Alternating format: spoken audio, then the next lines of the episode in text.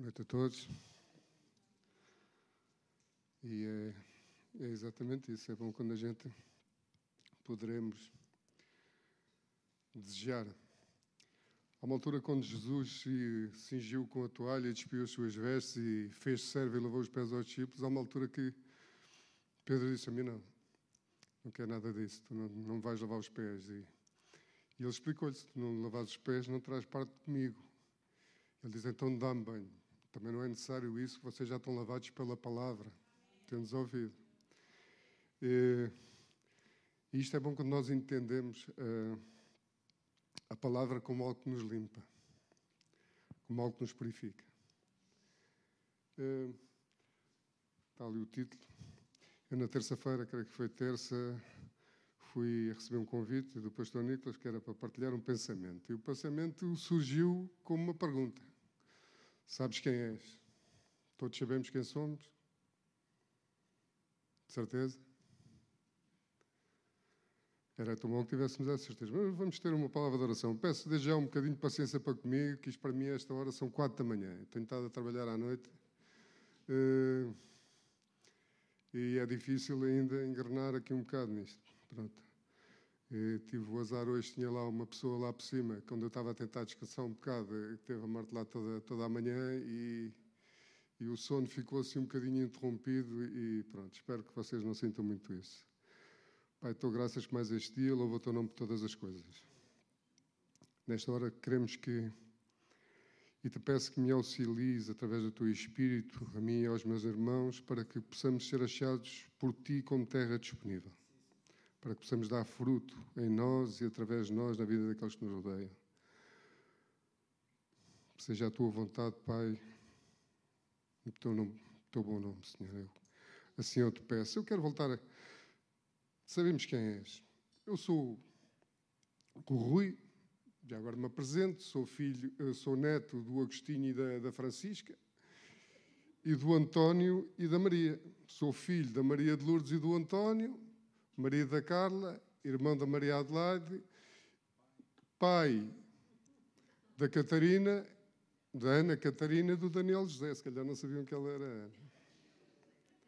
Há aqui umas condicionantes também. Portanto, podia agora começar aqui a desbobinar as minhas aptidões. Se calhar os meus olhos eram muito, são muito capazes em muitas coisas e também não são noutras. Em termos de imagem, poderia dizer que se houvesse um possível reflexo, não é? De deu-me ver de alguma forma, e, e, se formos à mitologia grega, no complexo lá de, de, de Narciso, que pronto, é uma história engraçada que, que ele olhou para para o reflexo na água e, e viu-se e achou-se encantador e apaixonou-se por ele mesmo. Aliás, é, bom, não vamos adiantar, se tiverem muito interesse, vão à procura da história. Que, e ele caiu à água e morreu. Não é? é patológico, isto da imagem é patológico. E nos nossos dias nós vemos isso cada vez mais, é patológico a questão da imagem e a gestão da imagem, da nossa imagem. Uh, Freud depois estuda isso muito bem e ali uh, o princípio da psicanálise passa um bocado disso. Mas pronto, ele morre e as flores, quem gosta de plantas, o narciso vem exatamente uh, em consequência disso. É? Diz que depois, com a sua morte, surgiu aquela planta. É mito, é uma mitologia. Pronto. Uh, isto é importante, nós sabemos quem somos, isto posiciona-nos. É? Se, se tivermos, padecemos de algum, algum distúrbio mental, poderemos ter diversas personalidades e querer defender diversas identidades dentro da mesma pessoa. Isto também existe, não é? Uh, e é muito complicado.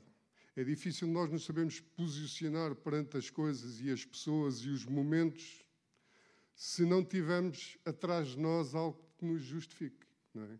nos diga: uh, tu és isto por causa disto. É? E isto é fruto também da racionalidade. Muitas vezes nós pensamos assim: uh, a fé como algo mitológico também, ou como algo. Virtual não é bem a palavra, é assim uma coisa que. que mas não é, não é, não é. A fé vem em consequência de. É? Há um chamamento, há uma voz em nós que nos chama. Eu queria voltar a um texto, é uma coisa também muito engraçada, que às, às vezes, em muitos lugares, naquilo que eu vou ouvindo, alguém que pega no texto para partilhar vai dizer: Bom, os irmãos já sabem isto, já têm o conhecimento disto.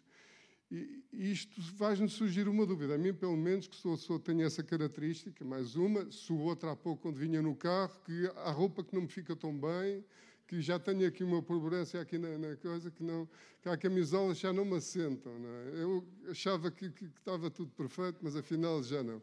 não é? Eh, mas, tal como meu pai dizia, diz que é peito descaído. Pronto, é peito descaído, portanto, vocês não reparem, é peito descaído.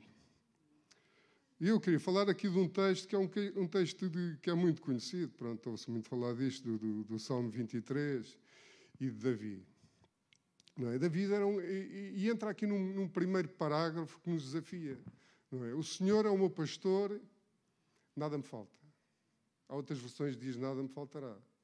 E isto é uma projeção no futuro, não é? Não, com base também de alguma coisa. Não é?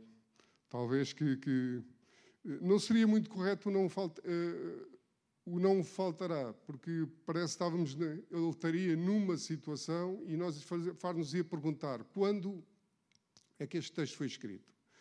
Creio que eu fui à procura, não consegui a data, nem, talvez exista, mas eu não consegui lá chegar, de quando é que o Salmo 23 foi escrito, em que período da sua vida. É? Se foi dos primeiros, se foi dos finais, creio que são 73 o que ele escreveu, Pensava que eram 72 só, mas depois fui ver e diziam que é, que é 73. Pronto, também não, não, não é importante. Não é? Vezes, muitas vezes perdemos nas, nas datas e nos. Eu não conheço os reis de Portugal todos. Não é? E sou português, considero-me português. Sei que sou português. É mais. Não é? Nasci cá, sei onde é que nasci, disseram pelo menos, eu não. Em Almada, Hospital Antigo. Uh, é importante sabermos e termos conhecimento porque auxilia-nos o passado, é? dá-nos entendimentos sobre o presente e, e traz-nos ao presente e leva-nos ao futuro, se calhar com mais sabedoria para o podermos enfrentar da forma correta. É? Deveria-nos fazer isso. Mas não, não consegui perceber. Mas o que eu consigo perceber, e este é um texto que eu recorrentemente vou, porque é um texto que me desafia sempre a tentar perceber isto. O que é que ele está a dizer com isto? Não é? Porquê é que chegamos a Senhor? Possivelmente Davi tinha, tinha quando a gente eh, em Senhor, temos primeiramente, nos, quando entendemos Senhor, vamos nos colocar no, no lugar daquele que, que, que, serve. É? Para chamarmos alguém Senhor, é, é, é, nesse lugar que nos devemos colocar. Chamamos alguém Senhor no sentido correto da palavra, pode ser por educação, mas no sentido que está aqui não é um sentido de educação, é um sentido de reverência. É? é um sentido de conhecimento de quem era Deus. Uh, a gente sabemos que ele, jovem, ainda uma criança, uh, franzino, gentil aspecto, que ele foi chamado à presença de Saul porque era alguém que tocava e eles sabiam que, que, que ele, quando tocava, aquilo gerava ali algo. Era alguém que adorava a Deus, quando ele fazia isso, parece que o mundo se movia. Não é? Deus agradava-se disso e Deus apaziguava as coisas. São, muitos, são esses momentos que por vezes nos fazem falta para que quando as coisas acontecem. Portanto, quando ele fala de Senhor, Senhor é algo que, que, que, que estava presente. Senhor não foi dito sem conhecimento. Eh, eu tirei aqui alguns, alguns textos, alguns poderíamos ir lá, não é? Hebreus 11, eh, no, no, no versículo 6, ele vai-nos falar de que sem fé é impossível agradar a Deus. Não é? Eh, e que quem se aproxima dele, isto é uma, uma, isto é uma noção lógica de, não é? Quem se aproxima do Senhor tem que, à partida, ter essa condicionante, não é? Saber quem é, crer que Ele é e saber que pode lá ir à presença dele porque Ele é real, não é uma força, uma energia, uma... é alguém que criou, que conhece profundamente, que está perto. Não é? Eh, então ele diz que, diz lá o texto, não é? A fé, sem fé, é impossível agradar a Deus. Há uma condicionante da fé para chegarmos à presença daquele que existe e há uma coisa, que ele é recompensador, recompensador daqueles que o procuram. Não vamos lá em vão. Nunca viemos lá em vão. Não, nunca viemos lá eh, de mãos a abanar, vamos dizer assim. Há outras versões que diz que é galardoador, é? mas há outras também diz recompensador, vai dar um pouco. Deus agrada-se da nossa presença, quando nos chegamos a Ele. É? Ele diz isso. Uh, e esta é uma forma intuitiva, há uma voz em nós que nos chama. É? Possivelmente ele, quando andava no campo, ele tantas vezes perante os elementos entendeu que a nossa verdadeira dimensão, é? a nossa pequenez. E por vezes, quando a gente andamos só em locais à nossa escala, é? uma casa é projetada à escala humana, para os humanos habitarem. Não, é? não fazia sentido nenhum fazer. Às vezes há, não é? Às vezes uma grande catedral é no sentido de alcançar Deus e, e criar um espaço de tal maneira grande que Deus pudesse caber e se pudesse revelar. É? Mas o próprio texto diz que não, diz que Deus não habita em, em tempos feitos por mãos humanas, procura o coração dos homens. Portanto, estão a ver a dimensão, a nossa dimensão aos olhos de Deus, o nosso Criador. Ele quer habitar nos nossos corações, agrada-se que nós nos cheguemos a Ele, porque se quer revelar a nós e se quer revelar através de nós. E isto é intuitivo. Como é que nós vamos a Ele? Através da fé. É? Este é o momento. Deuteronômio 6, e, e, vamos aqui chegar, isto é um processo intuitivo, e agora vou falar de um mandamento essencial, porque quando perguntam a Jesus que novo mandamento, e, e eu acho que este texto, por isso é que é desafiante, é, é muito paralelo, e eu gosto muito do Evangelho de João, porque há aqui tanto que, nos está, que é tanto daquilo que, que, que Jesus fala, ou pelo menos que João fala acerca de Jesus naquele Evangelho. É? E está aqui tanto aquele que cuida, aquele que vem restaurar, aquele que vem. O processo está aqui todo, neste pequeno texto que Davi anuncia tantos anos antes da, da presença de Jesus, materializada, porque ele sempre esteve connosco desde o princípio. É? A revelação de Jesus, isto dita a traços e vocês perdoem-me se vou, vou, vou, vou cometer aos vossos olhos alguma heresia. Jesus ter vindo é uma forma de Deus se sacrificar para alcançar a humanidade que criou. Ou não? Ou vamos estar aqui a dividir e tentar definir a questão de Deus como a laranja dos gomos? De... Deus é Deus. Nas suas diversas expressões. Não é? E se nós entendermos, é isto é que nos desafia. Que há dias estávamos ali a falar ali na associação e estava lá, ah, não, Deus no final perdoa a todos. Sinal, tem que ter calma, olha que não é bem assim. Temos de ter cuidado com isso, não é? Não é bem assim. E ele lá tentou argumentar, mas pronto, não interessa. Vamos, vamos avançando. O mandamento. O mandamento, a uma altura, que perguntam a Jesus, mas de certeza que Davi também conhecia, porque isto era uma coisa que, que, que estava anterior e eles tinham conhecimento, diz que o, o mandamento capital está lá em, em Deuteronômio 6,5 que nos diz: Peço a vossa ajuda, conseguem pôr ali, que era mais. Amarás, pois, o Senhor teu Deus, de coração e toda a tua alma e todo o teu entendimento. Isto é um, uma questão básica. Isto coloca-nos numa posição daquele que não apenas executa, mas alguém que ama e reconhece.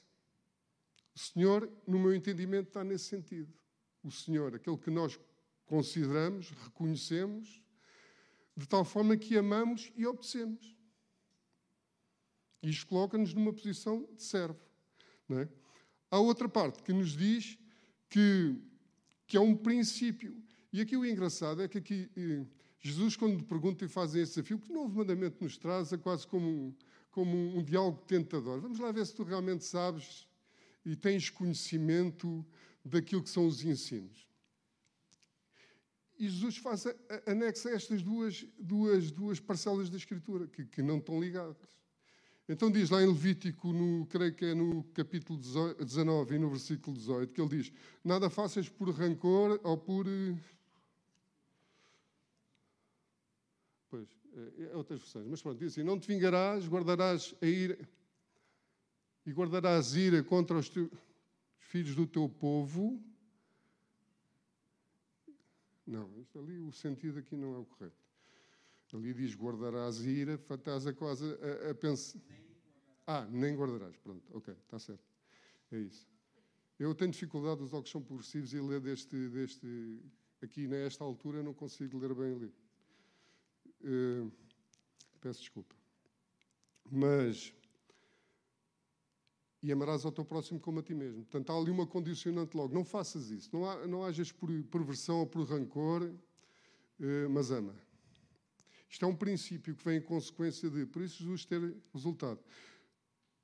Este senhor, para David, que sabia quem era, coloca-o numa posição de servo. pastor. Pastor, relacionando com aquela situação que eu estava a falar, quando Jesus fala lá em João 10, que ele diz: Eu sou o bom pastor, eu não vou, não vou falar dos maus pastores. Jesus também aborda isso. O bom pastor e os mercenários, aqueles que, que se aproveitam. Eu não vou. Ezequiel fala disso, Jeremias também fala disso. E não fala só de. A gente às vezes começa a ah, é pastores de igrejas e tal, que são os bandidos, são os, mal, os malandrões, alguns, não é? Não é disso que estou a falar. Ali falava, ele, quando naquele sentido ali dos profetas, quando estão a falar disto, fala também era daqueles que conduziam o povo. É? Falava dos reis, falava dos juízes, falava dos sacerdotes, falava de uma série de gente que tinha responsabilidade de saber gerir o povo e conduzir o povo. Por isso é que a lei foi dada, não é? porque eles não podiam dizer, não sabemos por onde devemos de ir. Não havia uma lei exatamente para isso. Porque diz, a lei foi dada para que eles hum, pudessem hum, ter esclarecimento e também ser, poderem ser castigados. Porque antes disso estavam na ignorância, não havia forma de os dizer estás errado, fizeste mal, não é o caminho certo. A lei veio exatamente para isso. Portanto, depois da lei, todos aqueles que erravam havia ali o fiel da balança que dizia: fizeste mal, a consequência é isto. Tão simples como isso. Não é? Mas Jesus, em João 10, ele diz: Eu sou o bom pastor. E o bom pastor dá a vida pelas suas ovelhas. David, quando está a falar, isto parece que estamos a quase. David escreveu o salmo a seguir a ter ouvido Jesus. Não é? Porque ele, como o bom pastor que era, quando esteve no campo, perante os elementos, deu-lhe a oportunidade de conhecer Deus. Aquele que não era, de alguma maneira, quando o profeta Samuel vai lá à casa de José, já velhote, o pai tinha 13 irmãos mais velhos na guerra, eles eram oito no total, portanto, os outros quatro, a palavra não nos diz para onde é que andavam, três estão lá junto a, a Saúl, e, e aquele estava, no, então não há mais ninguém, ah, tenho lá um pequenote, está lá no, no campo, a tomar conta do rebanho, mas, mas esse não conta. De alguma maneira era o que o pai queria dizer, esse não conta. Então, mas traz-me lá esse. E foi exatamente aquele que foi ungido. E ele há uma altura que, se a gente fôssemos lá, Samuel 17, quando é onde está este texto, que ele diz que foi chamado, o pai o chama, eles tinham ido para a guerra, estavam lá, eh, a defrontar os filisteus, e chamaram então David do campo: Olha, vai lá levar estes dez pães aos teus irmãos, levas eh, queijos para para para o chefe, lá para o capitão da, da guarda, não era estranho, já viram isto? Parece até que eram portugueses, é? que temos que sempre pôr uma cunha. É? E traz-nos prova, que eu achei engraçado este texto, traz-nos prova do seu bom estado de saúde. Não é? Se eles estão... Prova como? Tirava uma, uma fotografia, gravava alguma mensagem para casa, não era? Haviam antes aquelas mensagens, por exemplo, quando era no ultramar, eu não fui lá, mas às vezes haviam aquelas mensagens que eram, já não lembro como é que se chamava essas mensagens, mas tinham um nome engraçado. Uh, mas pronto. O que é certo é que quando chegou lá, aquilo foi muito chato. Foi muito chato. Ele disse, mas o que, é, que é que se passa aqui? E diz que eles estavam todos emparelhados, ali encostados uns aos outros, e, e lá o homem de guerra dos filisteus estava a desafiar. A lógica deles era correta, dele.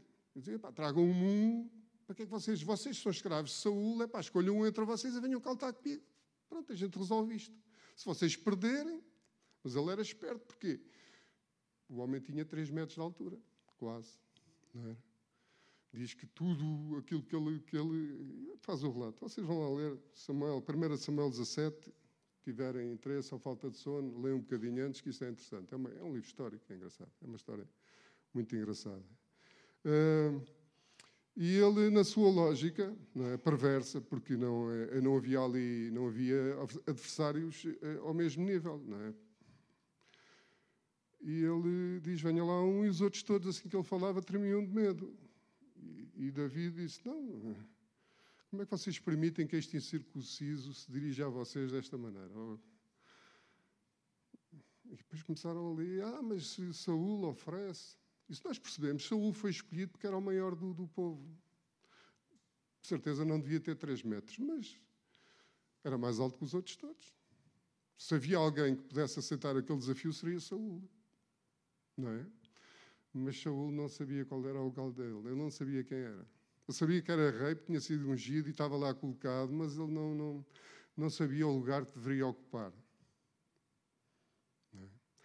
E Davi tinha essa dimensão perante os elementos, quando cuidava das ovelhas, perante as adversidades que apareceram nesses períodos, ele conseguiu perceber que aquilo que o rodeava era muito maior do que ele. E ele, dentro da sua pequenez, entendeu onde é que estava a verdadeira força. E foi isso que ele, que ele se lembrou na presença de mais um desafio. Não é? Ele diz: como é que é permitido que este pagão, este incircunciso, possa desafiar os exércitos do Senhor?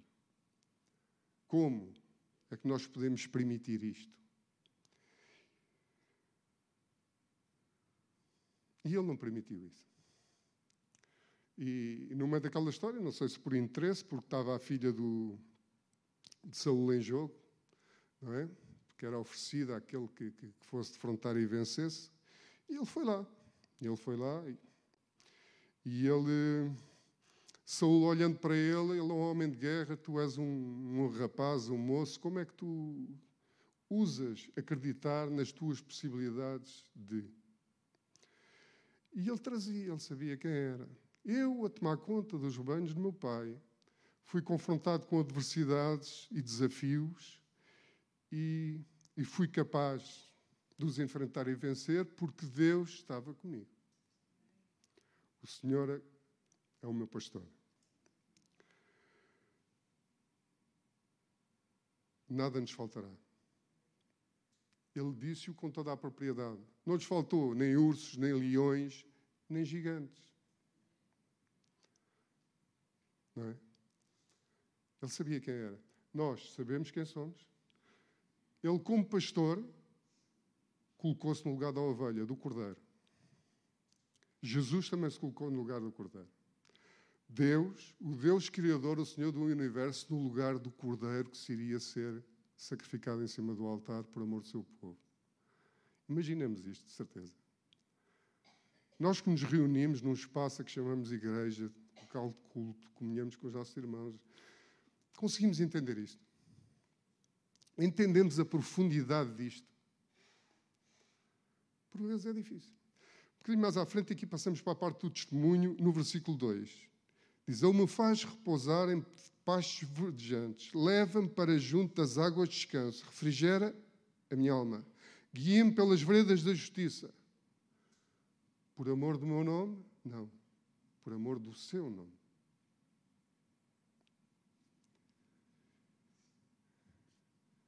Uh, eu estava à procura do telemóvel, está ali, mas não interessa. Está em Ezequiel 20, 44. Quando nós falamos assim, deixa estar, deixa estar, Carlos, não é preciso. Tem aqui o texto, há mais que fala nesta questão do nome dele como algo principal que o faz atuar em nosso favor não pelo que nós somos. E isto é que é a parte interessante. Isto é Davi a dar testemunho daquilo que Deus fez, por aquilo que ele é, por aquilo que é a sua natureza. Não é porque nós mereçamos, porque nós não merecemos coisa alguma. Há aqui alguém que se considere merecedor de Deus se sacrificar a si mesmo por amor de nós? pelo que o nosso nome devia ser exaltado? Não, acho que ninguém tem ousadia pensar dessa forma. Pelo menos, espero eu, não é? Mas há tantas vezes que nós somos tentados a. Quando, em vez de reconhecermos aquilo que Ele nos faz, e Ele nos faz tantas vezes, ousamos até na altura da aflição, porque é que tu, ó Deus, não te moves? Onde é que tu estás? porque é que não fazes? E este é o testemunho, ele continua. Diz aqui no 4. Ah, mas vamos lá a Ezequiel. Está aqui? Não. Ezequiel 20, no, no versículo 44, é só um texto. Poderia ler mais versículos tenho ali no telemóvel sobre, mas pronto, não interessa. Fiquem com a ideia, vão à procura, ponham no, no Google e por amor do meu nome. Aparecem várias.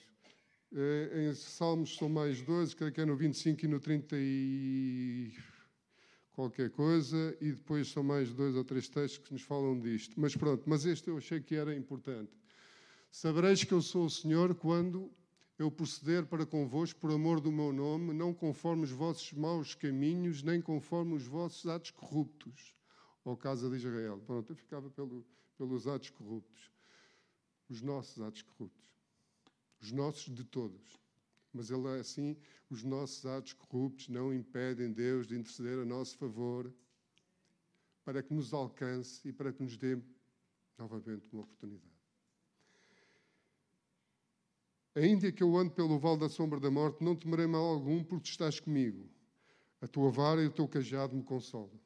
Eu lembro de uma coisa, epá, isto, vales de sombra e morte, nós vamos encontrá-los sempre ao longo da nossa vida, meus amigos. Lembro de um homem, chamava-se Zé António, que me acompanhou, e acompanhou muitos que ali estavam, que ele estava a fazer o programa na altura, e vinha às mesas do Café Convívio.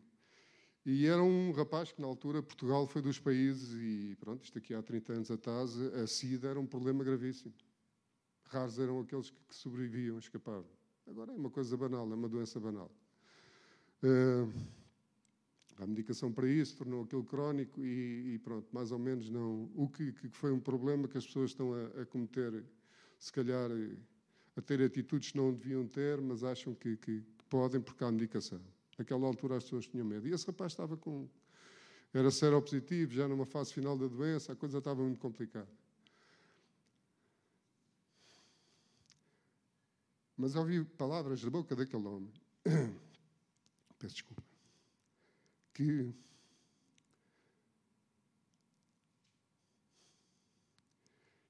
Que, que, que se as tivesse ouvido de outras pessoas não fazia o mínimo sentido.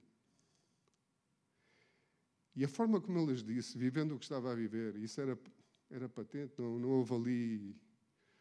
Não houve ali alguém a tentar exibir-se ou dizer, ou pronto, amargurado com a vida, por estar naquela. Nada. Não, não. Ele sabia exatamente o que é que estava a viver, o que é que iria acontecer, possivelmente. É verdade que depois de passar, já eu estava no programa, fui ao funeral, ele acabou por morrer. Mas enquanto que ele estava e falava, ele falava daquilo que tinha encontrado. E nas suas palavras havia a certeza, e isto não era. Não era. Não era, porque não havia. Não havia razão de ser, não é? Não era ali uma forma ou uma alternativa de, de, de escamotear aquela situação e a pessoa achar, criar ali um mundo paralelo em que ele. Eh, construiu-lhe uma esperança que, que ia anular aquela dor, que pudesse estar, a, é? ou a perspectiva da morte e da dificuldade que iria. Não, nada disso. A pessoa estava tranquila, estava em paz.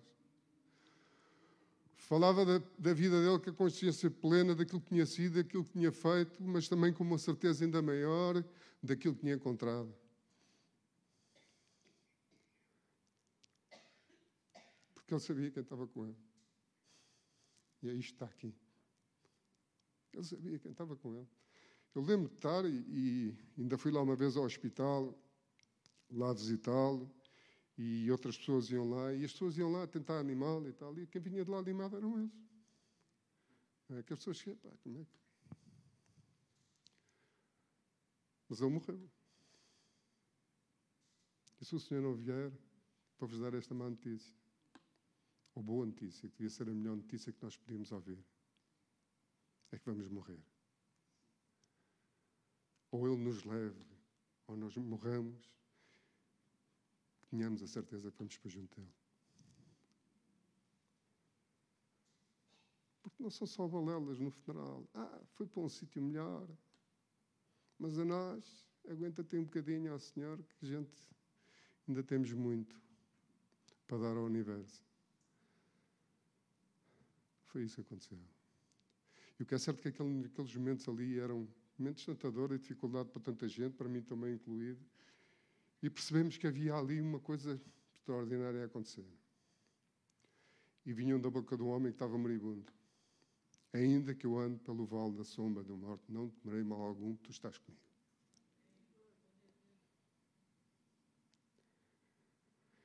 E aqui foi aquela parte que, que, que, que também me dá muito pensar. Eu gosto de sentar à mesa com amigos. Quem é que gosta de sentar à mesa com amigos? Bernardo, gostas de sentar à mesa com amigos? Diz que sim, estavas aí quase assim a, a descansar. Hã? Não tens amigos? Não tens amigos? Não, olha aqui tantos.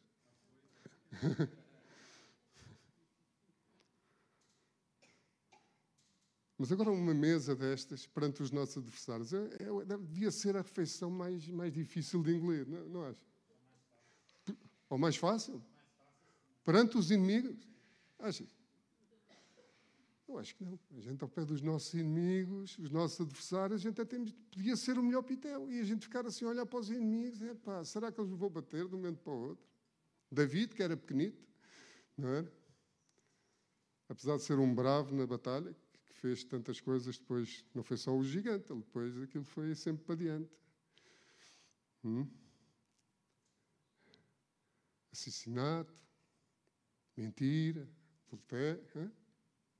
Era um homem apto para muitas lutas. Mas Deus esteve sempre com ele. Mas esta mesa, e eu achava aqui um paralelo muito interessante, ia lá uh, ao profeta Jeremias, lá ao, ao, creio que é 29, que é muito interessante isto. E eu vou, vou procurar, que é para ler. Desculpem lá. Que é para ler, que é para não estar aqui. É que é para não nos faltar ao respeito, para não estar de costas para vocês. É que eu gosto de ver, vocês são todos. Olha aqui, 29. 29, e, há, e há, é, um, é um texto também muito interessante de Jeremias. A gente lê Jeremias e este texto também também fartou-se sofrer. Por vontade de Deus. Não é? Porque era Deus que lhe dizia: vai lá e anuncia. E os outros não gostavam. E é sempre uma chatice, por vezes, as pessoas abrirem a boca. Então ele diz assim: são estas as palavras.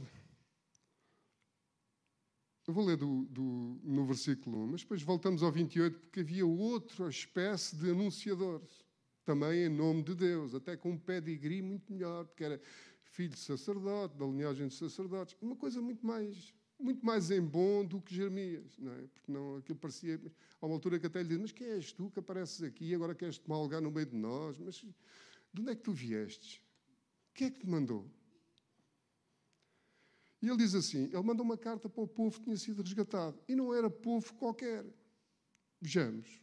Eram pessoas hábeis, pessoas que eram capazes de executar coisas. E diz assim: que, que Nabucodonosor tinha mandado trazer: Olha, tragam lá esses que sejam capazes de fazer coisas que contribuam para o bem, que venham cá para, para ajudar. Ele diz, são estas as palavras, mas não deixavam de ir para uma terra em que estariam cativos. Atenção, não, é? não era um convite, venham cá passar umas férias à Babilónia, não foi nada disso. E diz assim, mas isto foi intervenção de Deus, porque ali estava a semente que iria produzir quem cá teve a semana passada ouviu pela boca do nosso irmão Romeu isto cronologicamente, a dinastia, tudo ali não, não, é importante nós sabermos. Faz parte. É a água que nos limpa. Nós temos que saber e é importante nós saber os momentos, que é para também não falarmos de bola. Mas diz assim, eu queria-me só centrar neste bocadinho. Diz assim, são estas as palavras da, da carta de que Jeremias, o profeta, enviou de Jerusalém ao resto dos anciãos do cativeiro, como também aos sacerdotes, aos profetas e a todo o povo que Nabucodonosor havia deportado de Jerusalém para a Babilónia. Depois que saíram de Jerusalém, o rei Jeconias e a rainha-mãe, os oficiais e os príncipes de Judá e Jerusalém, os carpinteiros e os ferreiros, a carta foi mandada por intermédio de Elasa, filho de Safã, e de Esmarias, filho de Ilquias, os quais Zequias, rei de Judá, tinha enviado à Babilónia a Nabucodonosor, rei da Babilónia, e dizia, isto era só a introdução, diz assim, assim diz o Senhor dos Exércitos, Deus de Israel, a todos os exilados, que eu deportei de Jerusalém para a Babilónia, que eu deportei. Não foi que Nabucodonosor tinha trazido. Outra vez. Assim Deus de Israel, vou repetir que é para a gente ter atenção ao texto. Assim diz o Senhor dos Exércitos, Deus de Israel, a todos os exilados, que eu deportei de Jerusalém para a Babilónia, que eu deportei de Jerusalém para a Babilónia diz o Senhor dos Exércitos. Não foi Nabucodonosor que foi lá levar o povo, não. Havia uma ordem. havia um entendimento que convinha àqueles irem e serem guardados ali.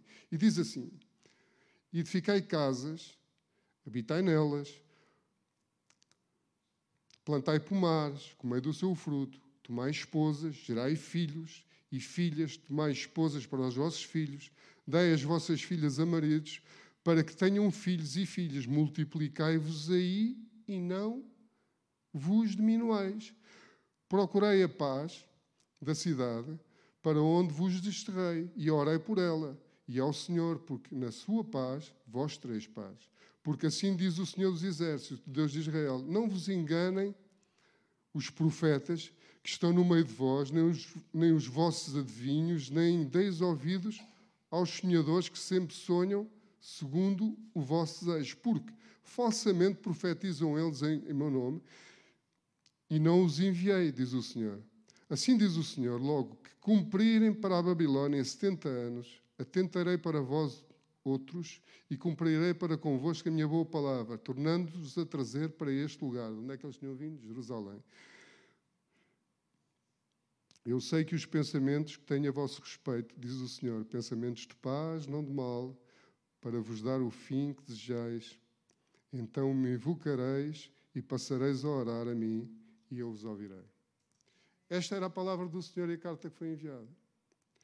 Agora, se nós fôssemos aqui atrás e entender aquilo que tinham sido as outras palavras, hum, agora imaginemos, isto era uma refeição muito difícil de comer durante 70 anos, sabemos assim, nós vamos construir aqui vida num lugar que não é o nosso, fomos desterrados da nossa terra para aqui, e foi um desafio para aquelas pessoas, para aquele povo, perceber que tinha que, de alguma maneira, entender o propósito para aquilo. Assim estava Davi também a dizer: Colocas uma mesa para mim na presença dos meus inimigos, e o meu cálice transborda. E este era o cálice da vida que transbordava, porque eles iriam viver de uma forma plena, crescer, mesmo em terra alheia, seria manifesto que Deus estava com eles e seria de novo trazidos. Isto podia ser cruel e nós acharmos isto cruel ter acontecido. Agora, se sabermos aquilo que, que aconteceu aos outros, esta foi a melhor parte. Eles viveram, construíram, casaram, deram-se em casamento, tiveram filhos, tiveram filhos, plantaram pomares, comeram o fruto, viveram de uma forma plena durante aquele tempo em paz.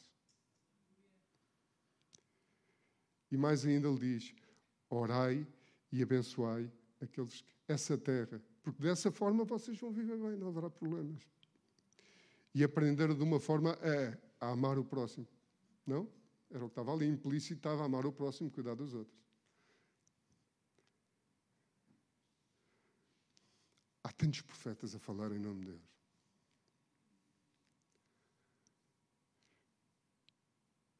Jeremias diz aqui outra coisa. No mesmo princípio, onde é que está aqui?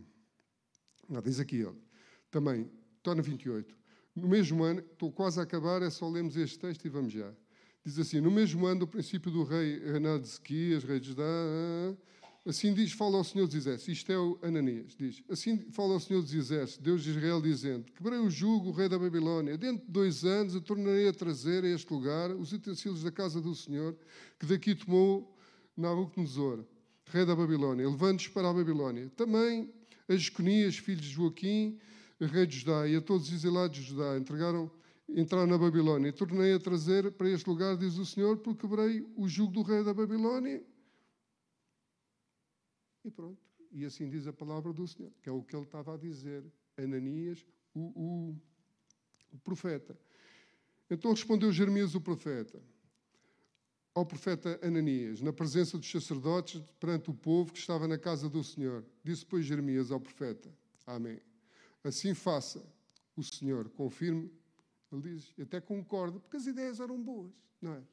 Assim se faça seja, que venham as coisas, quebre o jugo, retorne o povo e a gente começamos a andar pelos caminhos corretos, porque era isso que, que, que devia ter acontecido. Nós nunca termos saído daqui. Agora, o problema, eles terem saído e serem deportados e os outros serem mortos, era consequência dos seus erros. Daqueles que não sabiam quem era o Senhor, quem era o seu pastor e aquilo que deveriam executar. Não é? Que era a lei que Deus tinha dado. E isto era um problema. Ele diz: Amém, as tuas palavras, que isso está certo. Até concordo contigo, mas por eu concordar e desejar, e achar que essa era também era o ideal, mas não quer dizer que isso seja verdade. E esse é que foi o problema. E ele vai e diz assim: disse depois Jeremias o profeta: Assim faça ao Senhor e confirma o Senhor as, as tuas boas palavras, como profetizaste, e torna ele a trazer da Babilónia a este lugar os utensílios da casa do Senhor, todos os exilados, mas houve esta palavra que eu falo a ti e a todo o povo, para que ouçais. Os profetas que houve antes de mim e antes de ti, desde a antiguidade, profetizaram a guerra, o mal, a peste contra as muitas terras e, muitos, e, e grandes reinos. O profeta que profetizar a paz, só ao cumprir-se a sua palavra será conhecido como profeta de facto enviado pelo Senhor. As palavras que ele disse naquela carta eram palavras de paz. E o Senhor confirmará a verdade. Ananias não gostou e ouviu a história, não gostou e vai a ele, arrancou-lhe uma coisa que ele tinha no peito, o jugo que ele tinha pendurado. E, e, e Jeremias respondeu-lhe: Olha, tu agora partiste o jugo de madeira, mas Deus irá substituí-lo pelo jugo de ferro e tu não vais durar até ao fim do ano. E cumpriu-se. O profeta, ou o dito profeta Ananias, morreu no final do ano. E o povo esteve lá 70 anos e retornou. E reparou os muros, recuperou o templo. E cresceram juntos de novo, trazendo o quê? Uma coisa que lhes deu um processo identitário, sabendo que Deus, ainda no meio da adversidade, estaria sempre com ele. E assim terminou o salmo. É? E assim terminou o salmo que, que nos diz: